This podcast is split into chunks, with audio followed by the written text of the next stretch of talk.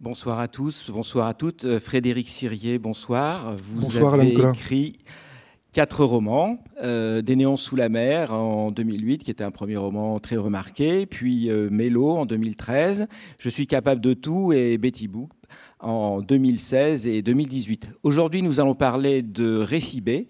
Ce sont des textes de longueur variable qui ne forment pas à proprement parler un roman, mais qui se répondent pour certains euh, de leur ancrage dans un espace et dans un territoire, et tous euh, par euh, une façon de, de dire notre temps et de montrer comment notre époque nous parle sans forcément user de mots, mais en se servant d'enseignes, en se servant d'objets, en se servant de gestes, en se servant de trajectoires.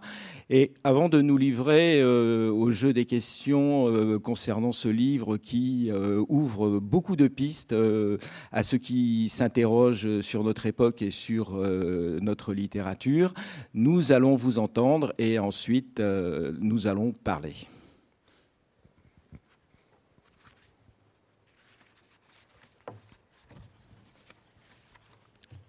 Rond-point à l'anglaise. J'aime l'enseigne du bâtiment saumon des pompes funèbres Chantal et Philippe Bruno, et encore davantage l'ambigu chatoiement de leur slogan commercial Le choix funéraire. Mix de raisons marchandes ouvertes, l'éventail des options budgétaires et matérielles pour l'esthétique du deuil, et de nécessités sociales fermées. La mort, incontournable comme une compilation énergie des hits de l'été 2012. Lorsque l'an passé, la presse d'Armor, l'hebdomadaire des côtes du Goélo, m'avait sollicité au téléphone pendant mes vacances en me demandant, avec la déférence angoissée d'un média subalterne, quelles sont vos promenades préférées quand vous revenez au pays? Je n'avais pas menti en citant le rond-point de l'Envolon et son noir diamant, l'établissement Bruno. Mon bras gauche pend de la vitre baissée du Chrysler Cruiser gris métal loué à l'aéroport de Lannion, alors que je m'apprête à entrer sur le giratoire à la vitesse lente de 18 km/h. Je hais cette prudence de couvre-feu universel instituée par l'avènement du rond-point comme forme idéale de distribution routière à létalité atténuée. Formule publicitaire de l'armurier stéphanois Vernet Caron, développeur et fabricant de flashballs, Invention française de Pierre Richer, expert en balistique auprès des tribunaux. Je cède le passage à un camion poubelle qui scintille au soleil et qui supporte à l'arrière deux rippers exténués dans leur combinaison orange fluo à baudrier chromé. Ces hommes, qui, je l'espère, auront le temps de se changer pour leur vendredi soir, sont au fond mes confrères. Nous œuvrons quotidiennement au tri sélectif des déchets, eux dans l'ordure ménagère, moi dans la critique d'art, à Friseux, 02, Art Forum et May. L'Envolon, 1800 habitants, situé à une dizaine de kilomètres du littoral et négligé touristiquement, la commune possède assurément un génie politique et plastique propre et s'est réinventée grâce à son rond-point principal, autour duquel se déploie une zone artisanale et commerciale en croissance continue depuis une vingtaine d'années, au cœur d'un réseau routier polycentrique très fréquenté. Dans l'envolon, j'entends volant. Le rétroviseur extérieur abolit un panneau touristique Paimpol, cité des Islandais, 15 km. J'en reviens après l'inauguration sur le port de la statue monumentale de Gaude et Yann, les amants tragiques du roman de Pierre Loti, Pêcheur d'Islande. Ils s'étreignent au bout de la jetée en un long baiser de marbre gris. On ne demande pas aux élus d'être cultivés, mais on n'a pas non plus à supporter le ridicule de leur politique culturelle. J'aurais, à titre personnel, préféré l'érection d'une statue du pimpolé l'aile gouache qui apparaît dans Impression d'Afrique de Raymond Roussel. Tombé d'un mât et amputé du tibia, le malheureux joue du pipeau avec son membre transformé en instrument de musique. Mais tout cela n'a aucune importance. j'ai présentement la chance de me trouver à 18h27 aux abords du rond-point de l'Envolon inondé de soleil, face au terre-plein central, un bosquet et quelques buissons sommairement entretenus. Rien.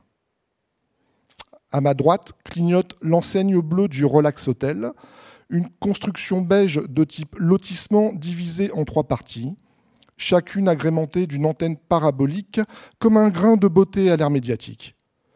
Une anachronique publicité Canal Plus apposée sur la partie centrale de l'établissement rappelle qu'il y a 25 ans, et visiblement encore aujourd'hui, le supplément d'âme des hôtels pour VRP était la possibilité d'un match de foot et d'un film porno dans la solitude d'une cellule fonctionnelle. Devrais-je aller voir le gérant pour lui conseiller d'actualiser l'image de l'hôtel en remplaçant la publicité Canal Plus par Bein Sports, la chaîne des Qataris? Le Relax Hotel est un hôtel propre, livide, utilitaire, fleuri, figé dans son apothéose 80 Comme si les pompes funèbres tenues par Chantal et François Bruno s'étaient chargées d'embaumer la façade, avec cependant une possibilité de salut, celle d'une vue imprenable sur le rond-point de l'Envolon un vendredi soir de septembre au crépuscule. Avant, je préférais les lignes droites, mais maintenant je préfère les ronds-points. Et davantage même que les ronds-points, le souple mouvement circulaire qu'ils imposent au volant, le moment de secrète confusion du choix, quand on ne sait si on a vraiment envie de prendre une sortie ou de ne jamais quitter le réseau et de continuer de tourner, tourner, toujours, comme sur la platine de bitume d'un tourne-disque existentiel. Malheureusement, il faut toujours prendre une direction. Le manège social est sérieux, les contrôles de gendarmerie fréquents, l'hôpital psychiatrique menaçant, sans mouvement, gavé de calmants, attaché sur un lit à roulettes. J'aime les ronds-points, l'idée glacée que les images du hasard et du destin, quatre vents ou quatre chemins, aient été remplacées à coups de bulldozer par celles de distribution fonctionnelle et de ventilation automobile. J'aime le rond-point de l'envolon, qui ce soir, alors que l'on m'attend à 130 km d'ici, ne m'a jamais paru aussi splendide, évident, magnétique. Alors ce, rond-point de, l'envolon qui, qui fait un peu euh, comme le centre du monde de Dali. en tout cas, c'est c'est pour moi le, le, centre euh, du roman et peut-être un peu la, figure qui euh, organise d'une certaine façon l'ensemble du livre, qui tourne autour peut-être de d'abord de, la locomotion, hein, du déplacement. tout se tout se passe tout se passe par des trajets. Euh, le premier, c'est suit une voie de chemin de fer, euh, presque oubliée, mais sauf par les touristes. Et puis euh, le dernier des textes s'appelle le virage éternel. donc il y a une sorte d'éternel retour, d'éternelle giration qu'on voit permanente dans le roman. Est-ce que c'est quelque chose qui vous avait au départ, qui apparaissait comme devant organiser le livre, ou est-ce que c'est apparu euh, peu à peu euh, Et quelle place ça peut, tenir dans votre travail? Je pense à Mélo, par exemple, où il y avait euh, cette figure énigmatique comme ça d'un motard qui, tournait dans le périphérique et entre les textes qui formaient le livre c'est quelque chose, pour être franc, dont je, n'ai pas une conscience aiguë. Après, voilà, je, constate évidemment que je suis euh, très souvent euh, motorisé ou en, mouvement. Alors, euh, pour ce texte, Rond-point l'anglaise, il faudrait tout de même le, resituer dans un contexte. En fait, c'est un texte de, 2012 que j'ai un tout petit peu remanié, du moins les agencé, voilà, un ou deux paragraphes, mais pas réécrit du tout. Mais en fait, qui a été produit en 2012, c'était une commande de la Biennale d'art contemporain de Rennes. Et en fait, la commissaire d'exposition, Anne Bonin, avait commandé ce qu'elle appelait des, dime novels, c'est-à-dire en gros des, petits textes, des histoires de, de 3 ou 4 sous, voilà, comme on, comme on dit. Et euh, j'avais quelques coéquipiers voilà, qui ont avec moi écrit euh, un texte. Alors il y avait euh, le poète Stéphane Bouquet, il y avait la regrettée Claire Guézangard, il y avait Pascal Bouénic et il y avait Maëlys de Kerangal. Voilà. Donc l'idée finalement, c'était la figure de l'Ouest et la figure du pionnier. Voilà. Donc j'ai tout simplement choisi voilà un espace, un sujet, comme on dit. Et ce rond-point, voilà, toujours, j'y passe très très souvent, et non point que non pas non pas non pas que je lui accorde une, une importance, voilà, qui serait un peu un peu excessive. Mais j'ai vu, si vous voulez, la, mutation de l'espace, de l'espace socio-économique et l'inscription, tout simplement, de ce qu'on appelle aujourd'hui euh, voilà, le, libéralisme dans, la configuration euh, même euh, du lieu. Voilà. Donc j'ai décidé, tout simplement, de m'amuser avec cette figure. Le rond-point de l'envolon, les pompes funèbres m'ont fasciné. Elles sont vraiment rose saumon, avec ce, slogan qui est quand même délirant, le choix funéraire. Et voilà, j'ai commencé à essayer de faire une petite installation. Finalement, c'est un texte installation où je bricole quelque chose sur ce rond-point alors voilà, les, ronds-points ont été amenés à devenir quelque chose de très très important en France, mais à l'époque je ne pouvais pas le, euh, savoir. Alors moi j'ai quand même une scène primitive avec euh, le rond-point. D'ailleurs c'est un épisode que je, relate. C'est qu'un jour, un peu j'étais quand même jeune, j'avais une, voiture, une, vieille Peugeot, une 404, et j'avais deux amis euh, à l'arrière. On avait un peu bringué, on va être franc. Et pour rire, je ne suis pas arrêté de, j'ai pas arrêté de tourner en fait autour d'un rond-point. Et mes amis rigolaient à l'arrière. Et à un moment, ils m'ont dit euh, Mais t'es complètement cinglé, il y, a les flics. Et, en fait, il y avait les flics. Et je ne les avais pas vus. Donc, j'ai jamais été, je pense, aussi euh, en règle de ma vie, puisqu'on ne m'a pas, on m'a pas arrêté. Mais dès que je les ai vus, euh, je suis parti. Voilà. Alors bon, si ce, rond-point peut-être euh, donc instaure une certaine euh, une certaine forme, hein, mmh. euh, donc à la composition du livre, mais c'est aussi une, une manière d'entrer dans le dans le terroir qui est qui fait, qui fait l'objet, enfin en tout cas où se situe un certain nombre de, textes. Bon, le, premier texte, euh, locomotif, hein, donc qui, qui, dit bien aussi ce qu'il veut dire. Et, ça m'amène à vous poser un peu la, question du, rapport. Euh, au terroir euh, breton, au terroir du, du Guélo, euh, si, si on peut dire. Donc ce, ce, ce, pays qui va de grosso modo de, Saint-Brieuc à Paimpol, euh, et qui, euh, en fin de compte, euh, d'une part, est, l'objet d'un certain nombre de légendes touristiques dont vous parlez, hein, les fameux Terre-Neuva, et puis il y a deux fois la, statue et puis le panneau Paimpol, cité des Terre-Neuva, et puis qui est en même temps un endroit bah, qui, comme toute la France périphérique, euh, ce qu'on a appelé la France périphérique, euh, un truc un, peu moche et commercial et quotidien. Et puis, c'est aussi, euh, on retrouve la légende par d'autres bouts en s'enfonçant dans la forêt, en quittant euh, la grande route, euh, en allant dans, des territoires où il y avait des temples euh, très anciens et non identifiés, en participant à une fête qui n'est pas du tout une, une fête folklorique, mais la, la la, véritable incarnation euh, aujourd'hui de certaines euh, fêtes euh, très anciennes. Alors comment, euh, quel est un peu votre rapport d'écrivain à ce, ce, cet espace? Bon, mis à part effectivement ce qu'on vous a demandé d'écrire, mais vous, comment vous le voyez, comment vous l'incorporez? Depuis ce rond-point jusqu'au parc éolien de Saint-Brieuc et, et, à la valorisation des déchets, etc il y a beaucoup de, beaucoup de choses à dire. Alors, le mot terroir, pour être franc, je, ne l'aime pas tellement, en fait, parce que je trouve qu'il minore un peu les, les, espaces, et puis il y a un côté euh, rustique, un peu, un peu plouc, voilà. Donc, euh, comment je pourrais dire ça? Alors, moi, je suis né euh, à Paimpol.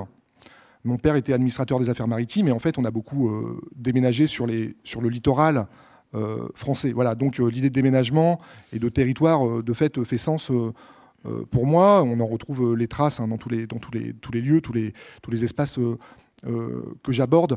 Je, je, raisonne plutôt tout simplement en termes, en termes d'envie et de, désir. Voilà, il y, a des, endroits qui me, plaisent et à ce titre, j'essaye d'écrire, de, m'y enfouir, d'y trouver, des choses. Alors, on a parlé, on a parlé du rond-point de, de l'envolon. Voilà, alors euh, la première, euh, la première nouvelle, euh, effectivement, c'est une, une, sorte d'errance le long de la, de la voie ferrée, puis dans la forêt. voilà, le, train va de Paimpol à, Pontrieux avant, Guingamp. On trouvera effectivement aussi des, lieux, imaginaires. Finalement, c'est plutôt l'imaginaire, je dirais, quasi politique des territoires qui m'intéresse. Voilà. C'est pas, euh, pas la célébration d'un quelconque, d'un quelconque pittoresque, hein, auquel je, ne songe d'ailleurs absolument pas. Voilà. Oui, alors évidemment, on le, voit bien, hein, puisque les premiers contacts qu'on a justement avec, ce, avec cet espace sont euh, bon, quelque chose qui est, totalement presque euh, fantasmé. Bon, ce, piéton qui, marche sur une, sur une voie de chemin de fer dans une ambiance qui, pourrait être euh, celle de, n'importe où, d'un western, de, de, de l'outback australien, d'où on veut, et puis qui va effectivement aller dans un monde où, la magie euh, surgit ailleurs d'une autre manière que le, folklore touristique euh, nous le propose, quoi, en fait. Alors absolument. Alors on commence euh, effectivement sur la voie ferrée et puis on va finir dans la forêt.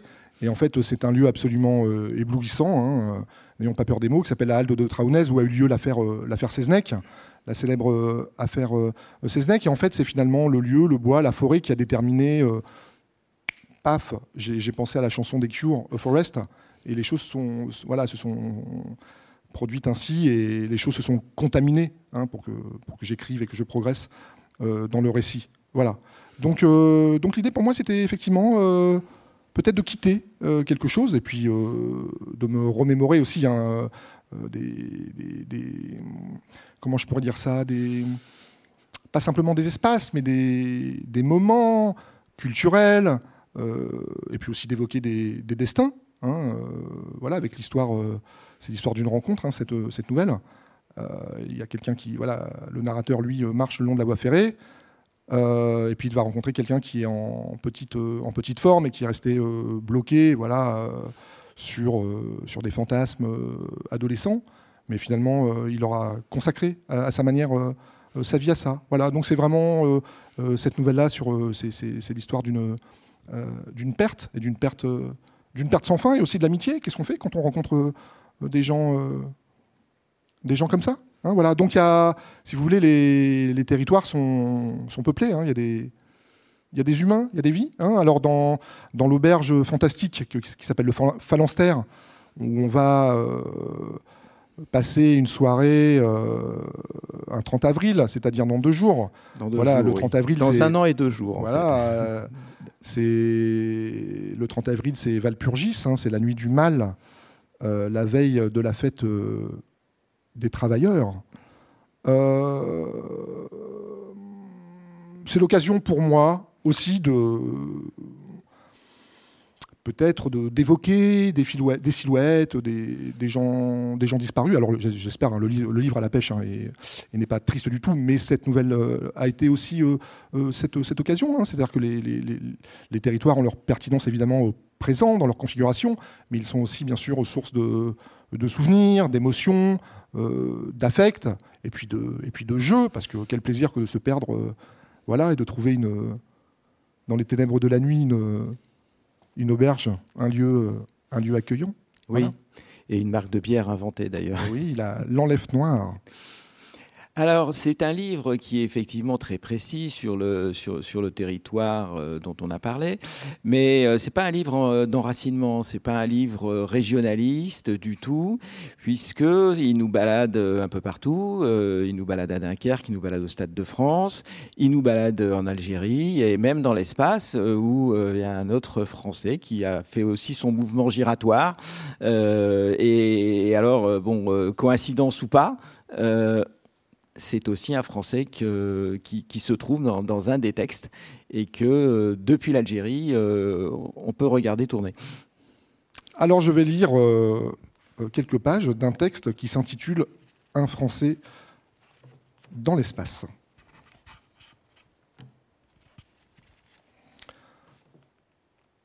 On marchait dans Alger quand Mehdi m'a raconté un truc sur lui et son compère Rafik, l'ancien chanteur d'un groupe de black metal, aujourd'hui réalisateur de films de genre. Un jour, Mehdi lui demande de l'accompagner pour voir un documentaire sur le spationaute Thomas Pesquet. C'est quoi exactement lui demande Rafik. Mehdi précise.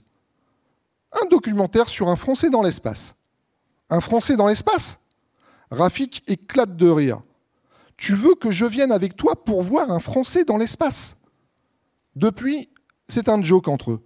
Un Français dans l'espace. J'ai aussitôt pensé à ce titre de libération pour la sortie de Greystock, la légende de Tarzan, film sophistiqué et ridicule du début des années 80, starring Christophe Lambert. Le roi des singes est un Français.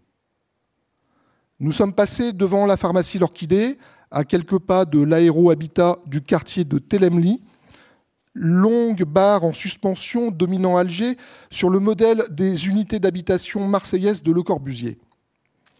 Petite utopie de béton du début des années 1950, aujourd'hui défraîchie, couverte de paraboles pour saisir les signaux satellitaires du monde entier. On a franchi l'édifice en suivant l'avenue Krim Belkacem. Les escaliers là-bas, ils filent vers le centre, rue de Bussy, puis Didouche Mourad. Je les prenais le vendredi pour le Hirak. La place était remplie de flics et de fourgons, le toit de l'aérohabitat squatté par une poignée d'habitants et de photojournalistes. Je voyais bien la scène avec son côté théâtral, quasi expressionniste. Deux groupes homogènes en opposition statique au sol, les forces de l'ordre versus la population, plus quelques manifestants retranchés dans les airs, armés du seul feu numérique. Et là, à droite, le tarif, c'était une double rangée de policiers casqués qui barraient le boulevard. À 10 minutes, tu trouves les beaux-arts. J'ai failli m'y inscrire. À l'époque, je voulais faire de la BD. J'ai voulu savoir s'il y avait des choses à lire sur le Hérac, des choses un peu fines et obliques, des livres.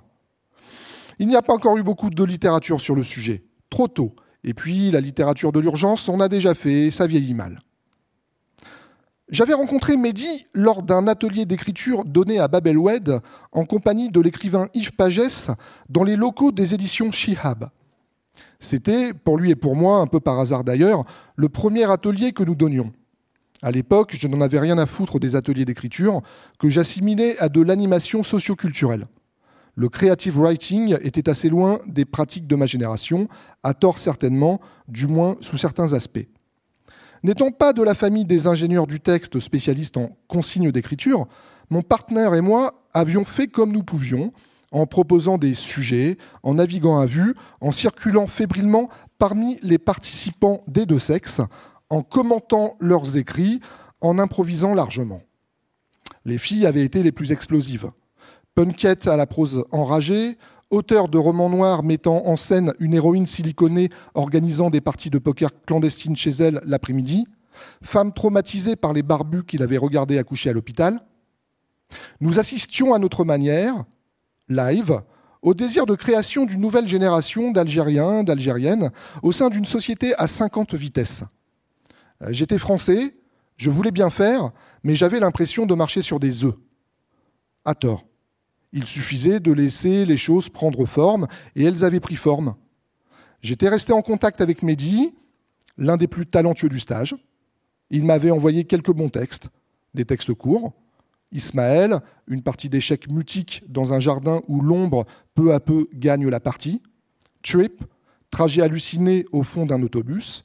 Le pistolet, nouvelle où rôde le spectre de Burroughs. Mehdi voulait écrire et se faisait la main.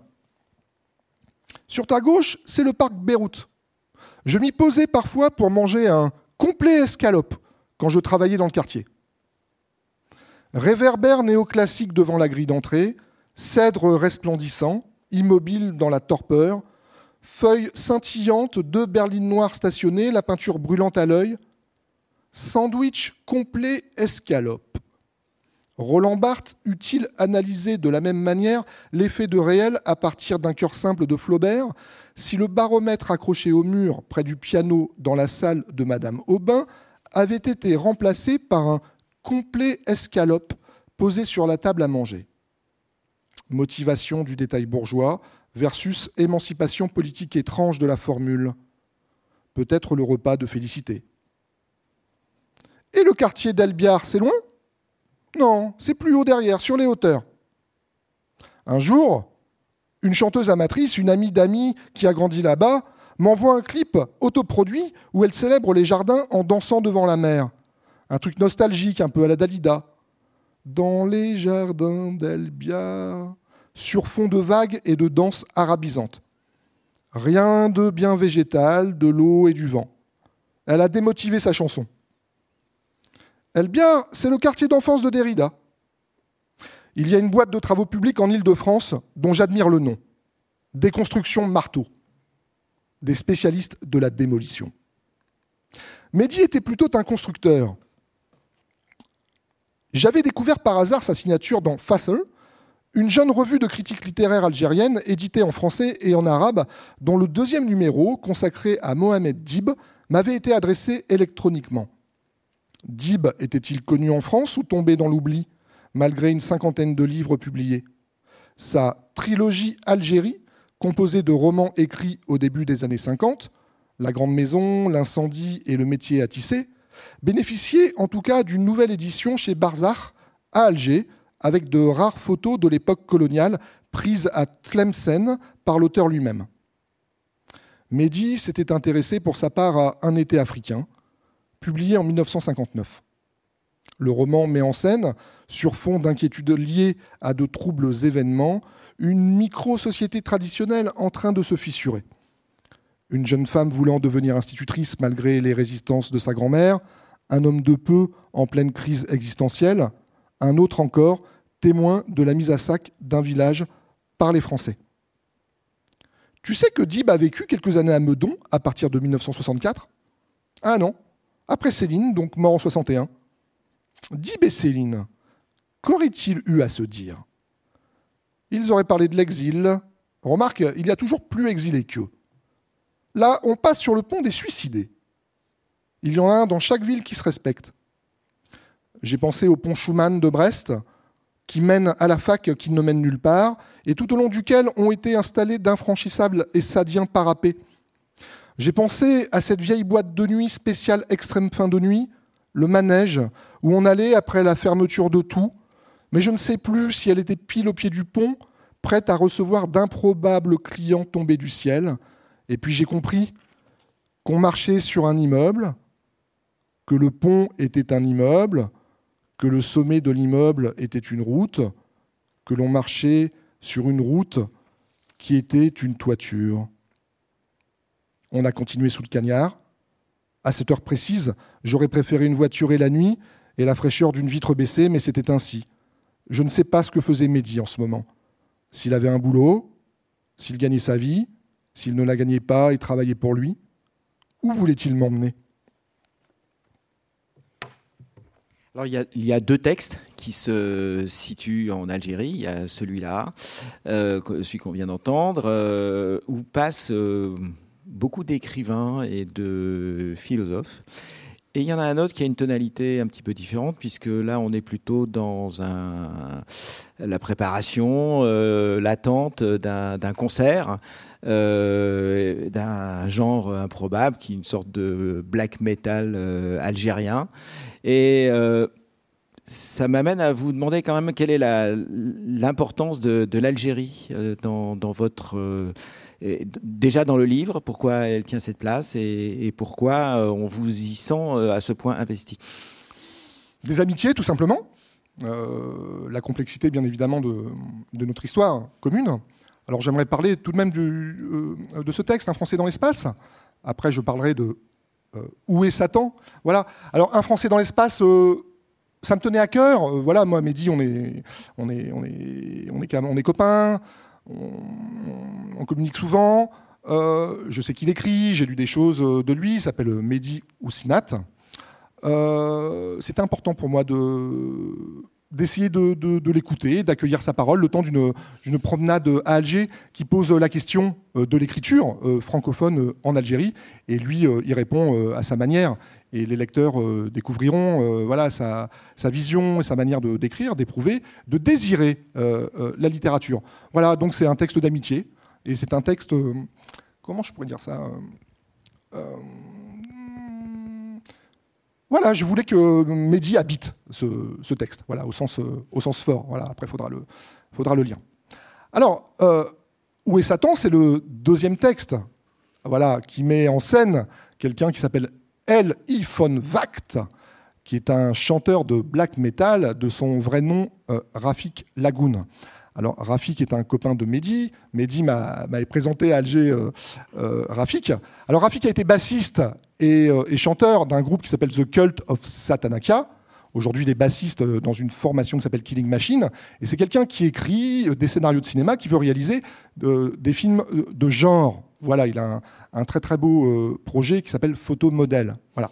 Alors l'idée pour moi, c'était d'aller voir un peu l'imaginaire, les cultures underground, bis en Algérie, et de les mettre, en scène. Voilà.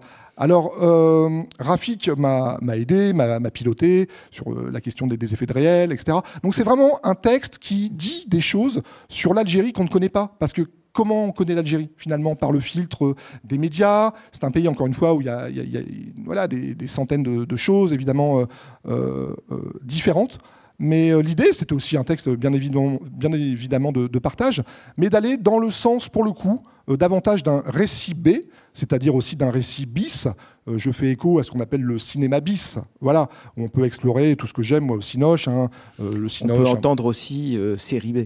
Série B, absolument. Série B, euh, euh, cinéma bis. Euh, voilà. Alors, je pense au formidable livre publié chez Vertical de, Jacques Torrens qui s'appelle Le Brady, cinéma des damnés, qui est un livre tout simplement extraordinaire qui nous plonge voilà, dans la réalité du Brady au début des années 2000 où on diffusait ce type de film. Voilà. Alors, l'histoire est, très simple. Hein. C'est un cinéaste français, réalisateur de films d'horreur. Euh, qui va, qui se rend, il est d'origine euh, algérienne, et il se rend en Algérie où il va rencontrer euh, le chanteur de The Cult of Satanakia qui a écrit un scénario que lui a envie de tourner. Et ça va se passer de, fort bizarres manières. Voilà. Alors il y a donc cette idée comme du, genre euh, comme, euh, comme euh, sous-produit, si on peut dire, et en même temps qui, qui, tient, qui tient la rampe, enfin qui, qui, est à la première place dans, dans, dans, dans ce travail.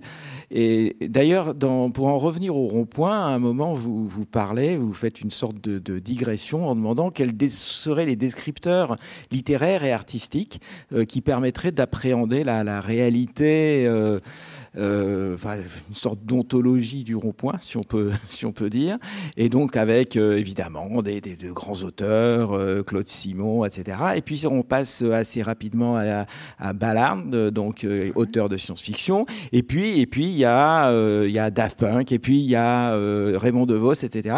Donc il y a une sorte de d'absence de hiérarchie euh, absolue et euh, qu'on va trouver finalement euh, tout au long du, du, livre puisque bon ce qui se passe dans un dans un concert ou ce qui se passe dans un match de foot de, de, Manchester a une importance aussi spectaculaire et aussi je dirais pas noble enfin fait aussi partie du grand genre Femme fumigène est un tableau d'opéra baroque énorme et tout aussi puissant que, que, que ce qu'on peut imaginer euh, en étant dans les genres nobles Alors euh, oui, j'aime le, j'aime le baroque. Alors j'ai mis du temps à le, comprendre, et en fait il a fallu qu'on me le dise. On m'a dit tu es baroque, j'ai dit bon bah d'accord. Et euh, comment dire le voilà le baroque c'est la prolifération, c'est le déséquilibre, c'est l'absence de centre paradoxalement, c'est la multiplicité des, des ancrages, c'est peut-être aussi la vitesse, les, changements de, de, focale, euh, les écarts entre les, tailles d'espace et aussi le, mouvement, hein, euh, euh, tout simplement. Voilà, c'est l'ornementation. Voilà, et puis c'est aussi le fait de, trembler peut-être, et que le monde soit profondément, comment dire, éprouvé ça. Et moi, je l'éprouve. Voilà, le monde est, le monde est hétérogène, instable, et j'ai du mal à le, peut-être à essayer de le plier à une seule à une seule chose. Hein. voilà. Alors, euh, je ne suis pas un, comment on pourrait dire ça aujourd'hui, euh, euh, quelqu'un qui cherche une, réduction des choses. alors moi, il y a des minimalistes que j'aime beaucoup, hein, mais il y a aussi des peut-être des écritures qui sont plus plus tenues, qui sont plus, plus homogènes. Voilà, moi, ça, ça craque. Hein, oui, c'est ça. C'est-à-dire que, euh, effectivement, le, le, le baroque, c'est la, la, conscience de la puissance des, des moyens de l'art euh, poussée jusqu'à euh, l'excès, jusqu'à l'extrême. On sent, là, dans, dans ce livre, qu'il n'y a jamais rien de trop. Je suis excessif. Voilà. Donc euh, voilà. Mais c'est aussi, euh, on peut, on peut euh, détecter ça, si on peut dire, aussi, qui est un, grand, une grande figure du baroque, qui est la, le, le, passage de la, de l'immonde, de du bas à, au sublime. Je, pense par exemple à cette scène qui se passe dans la Porte Saint-Denis, qui est une sorte de, cloaque quand, on, quand on en fait le tour et quand on est à sa base, et qui peut être un, observatoire cosmique magique. Oui, alors c'est vrai, le thème le thème du bas, le thème du déchet est, important euh, dans le livre, euh, qui a, mine de rien, tout de même ses lignes, euh, lignes de force. Et le baroque, c'est aussi l'inquiétude, profondément. Et la question de l'inquiétude artistique est présente dans, dans, plusieurs textes. Hein. Alors, j'y ai réfléchi, voilà, un peu. La première, puisque c'est l'histoire de quelqu'un qui se perd dans, le, désir d'une chanson, dans le désir d'une forme. Oui, il y a ce, portrait de, Damien. Il y a Damien, qui est quelqu'un que j'ai bien connu, euh, auquel je rends hommage. Et voilà, je voulais parler de lui parce qu'il dit quelque chose de la littérature. C'était un. Comment on va dire ça euh, Un écrivain sans œuvre, pour reprendre euh, voilà, la terminologie de Jean-Yves Joannet dans ce livre formidable qui s'appelle artiste sans œuvre. Alors je lui, pour moi c'était important de, parler de lui, pas pour le plaisir d'évoquer une, figure tragique, mais parce qu'il dit quelque chose euh, de la littérature, euh, des limites aussi où elle nous pousse, où elle nous, contraint, où elle nous, enferme.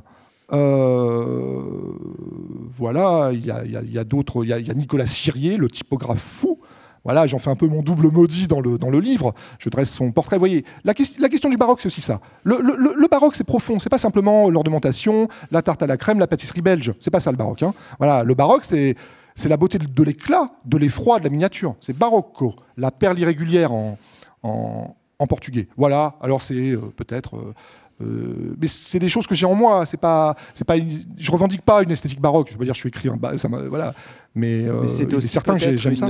Une érotisation aussi de. De, de, de, pas seulement du corps, mais aussi des une érotisation du déchet éventuellement. Alors dans Mélo, je promenais mon briquet, euh, j'avais un briquet là, une femme nue érotique que je promenais sur un sur un océan de, de déchets. Il y a ce texte qui s'appelle Or comme ordure que l'on trouve là dans, dans Récit B, et qui avait été pour le coup une, euh, une commande de la Bibliothèque des Futurs de Saint-Brieuc, qui est une structure qui demande à des écrivains d'écrire des, nouvelles un petit peu d'anticipation pour envisager le futur. Et je me, suis, euh, voilà, je me suis penché sur la question du, du déchet euh, à Saint-Brieuc, et je rencontre une belle, une belle, une belle musicienne, le narrateur du moins, le photographe. Voilà, c'est un photographe voilà, qui, qui zone dans Saint-Brieuc, qui est là pour photographier la ville. Alors, dans le domaine de la photo, c'est un truc que, moi j'aime, moi, voilà, quand il y a des commandes en fait. Hein. c'est un truc que j'aime. Par exemple, on, demande à un très bon photographe de, photographier une, ville. Il y avait eu, euh, il y a eu un boulot formidable d'Eggleston sur, sur Dunkerque, euh, euh, par exemple. Je le cite d'ailleurs. Voilà, donc c'est un peu ce désir d'œuvre contraint qui m'intéresse et que là j'ai exploré. Alors l'érotisation est réelle, hein, ça, voilà, c'est le désir, euh, comment on va dire, désir des choses. Alors l'érotisation du mouvement, érotisation de la présence humaine, de la présence peut-être euh, euh, féminine. que dire? Et puis c'est aussi, comment je pourrais dire ça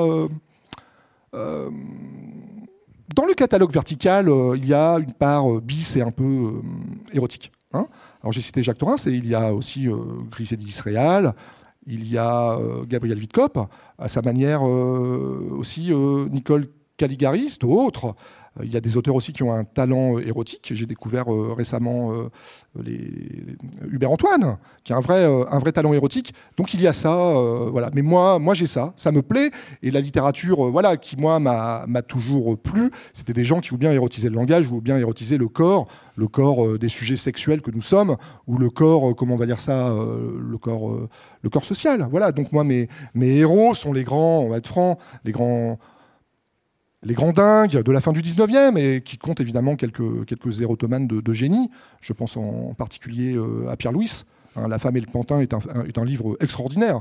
C'est incompréhensible qu'on n'étudie pas ce livre, davantage, euh, je pense, euh, au lycée. Puis bien sûr, bon, bah, les surréalistes, d'autres, etc. Mais Alain Nicolas, je pense que tout ceci, c'est pour que je lise un peu euh, oui, en quelques pages euh, du texte sur la, porte Saint-Denis avec grand plaisir. La très belle et la très inutile porte de Saint-Denis. Ah, qui a dit ça Qui a dit ça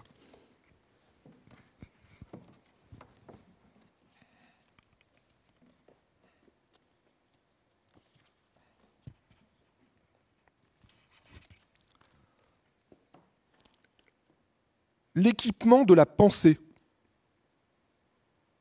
François Blondel 1618-1686, est passé à la postérité grâce à son cours d'architecture, 1675, où il développe pour la première fois le calcul des escaliers.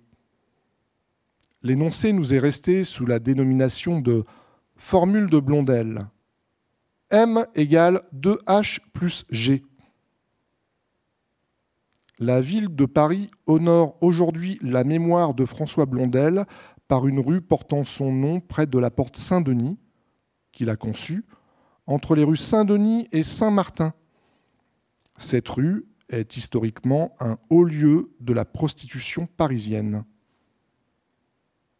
On aborde le fondamental boulevard Bonne Nouvelle, 347 x 35 mètres, par la porte Saint-Denis. Très belle et inutile aux hommes, elle devient laide et pratique en servant d'abri aux pigeons. Ce paravent intérieur du grand appartement parisien forme une double frontière, spatiale avec le deuxième arrondissement et temporelle avec le XVIIIe siècle. Paris n'étant qu'une suite d'extensions, un jour viendra, j'espère, où les banlieues limitrophes seront annexées. Ludovico Magno, Louis le Grand, Louis XIV, le roi Soleil, les colossales lettres de bronze sur le fronton de l'édifice surchargé de sculptures guerrières, armes, trophées, lions, gueules ouvertes, langues pendantes, brille par temps clair et veille sur le bouillonnant faubourg, parisianisé par le haut, mondialisé par le bas, en expansion. Je commençais d'errer dans ces rues propices qui vont du carrefour Poissonnière à la rue Saint-Denis. La solitude et l'obscurité achevèrent mon ivresse. La nuit était nue dans les rues désertes et je voulus me dénuder comme elle. Je retirai mon pantalon que je mis sur mon bras. J'aurais voulu lier la fraîcheur de la nuit dans mes jambes. Une étourdissante liberté me portait. Je me sentais grandi. Je tenais dans la main mon sexe droit. Je ne sais pourquoi c'est là, en effet, que mes pas me portent que je me rends presque toujours sans but déterminé, sans rien de décidant que cette donnée obscure, à savoir que c'est là que se passera cela. Je suis parti le premier vers 11h30. J'avais très envie de pisser et craignant de ne pas trouver de taxi et de devoir prendre le métro, je suis entré dans un bistrot du boulevard face à la porte Saint-Denis. Dans un coin, tassés près de la porte des toilettes que je peux à peine ouvrir, trois êtres indéfinissables, mi-merlan, mi-efféminés, parlent d'une prostituée marseillaise, à ce que j'ai compris. Un bel asiatique tatoué, je voyais le bleu-vert du tatouage dépassant la manche courte de sa chemisette, entraîner un comparse à jouer au flipper.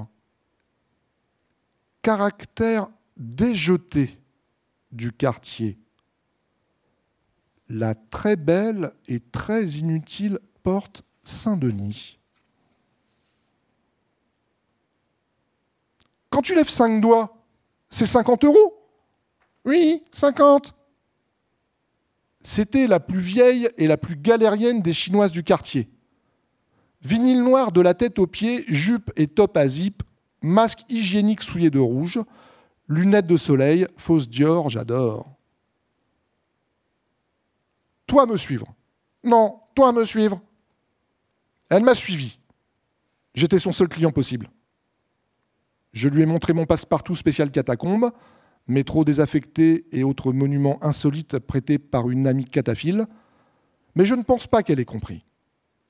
Ça ouvrait tout Paris ou presque, ça ouvrait en tout cas l'arc de triomphe de la porte Saint-Denis. Oui, là. Non, non, pas police, t'inquiète pas, entre.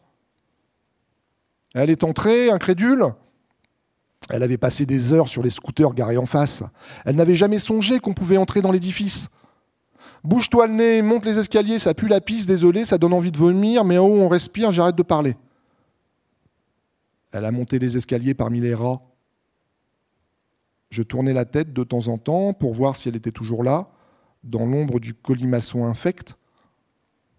Je n'aurais pas aimé être à sa place. J'aurais eu peur. Peur de suivre un détraqué. Le toit de terrasse de la porte Saint-Denis au crépuscule. On s'est considéré seul sur quelques 120 mètres carrés d'invisibilité sociale, sous le ciel de Paris en fusion. Son visage était grossier, mais ses traits avaient été fins. Elle se tenait sur ses gardes, tremblait comme de l'essence. Viens voir. On s'est penché. Au nord, en ligne droite, la rue du Faubourg était un port avec ses quais et ses docks. Commerce de bouche, déchargement alimentaire, bars et restaurants bondés, plaisir et marchandises, gueux infrahumains, semi-nus ou en haillons, venus d'outre planète, surfeurs urbains, coulitude, coulisses, soliloques d'émigrés psychotiques bavent aux lèvres, psychiatrie et ethnopsychiatrie de rue, tox et détox, taxes et détaxes, jouir, vendre, survivre. Toi, payé avance, monsieur J'ai payé avance avec un billet neuf. Regardez nos mains se rencontrer. Mes ongles pâles, ces ongles noirs pailletés d'or, certainement magnifiés dans un bar à ongles du quartier. Non, range tes seins. J'ai sorti d'une housse à champagne isotherme un magnum substance de chez Jacques Solos. Elle a fait Oh Puis j'ai extrait le sabre planqué dans ma veste et elle a fait Ah en reculant de trois mètres. Non, non, n'aie pas peur. Moi, juste champagne avec toi. Tu aimes champagne? Elle est restée en retrait. J'ai posé la bouteille sur le rebord de la terrasse, tout en tenant fermement le ventre du flacon, et j'ai lentement frotté la lame chaude contre le col de la bouteille glacée, puis j'ai lâché le tranchant. Le liquide a ruisselé dans les flûtes en plastique. Allez, une pour toi, une pour moi, t'es mieux ici qu'à tapiner en bas. Chin chin Ah Elle a trempé ses lèvres. Très bon ah oui, c'est bon, au sommet du plus beau monument, monument de Paris, le plus négligé, le plus magnétique. Je voulais t'offrir le champagne là où personne ne vient jamais. Comment tu t'appelles? Je m'appelle Caroline. Caroline? C'est mignon. Et en vrai Ton vrai nom en chinois? Nini. Nini. J'adore ni, ni, ni, ni. I. Ah, ah, ah, ah, ah. Non à toi Denis, comme la porte. Ah, ah, ah, ah, ah. Voilà. Alors, je présente tout de même le, texte.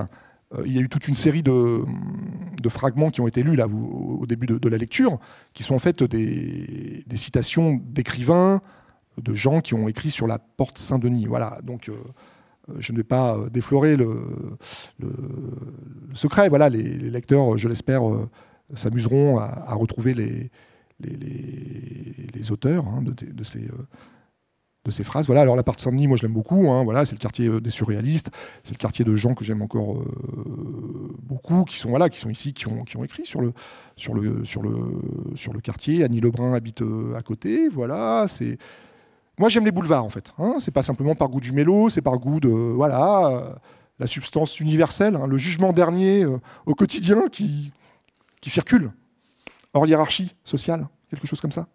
J'aime beaucoup cet endroit. Voilà, et ça n'est pas un giratoire.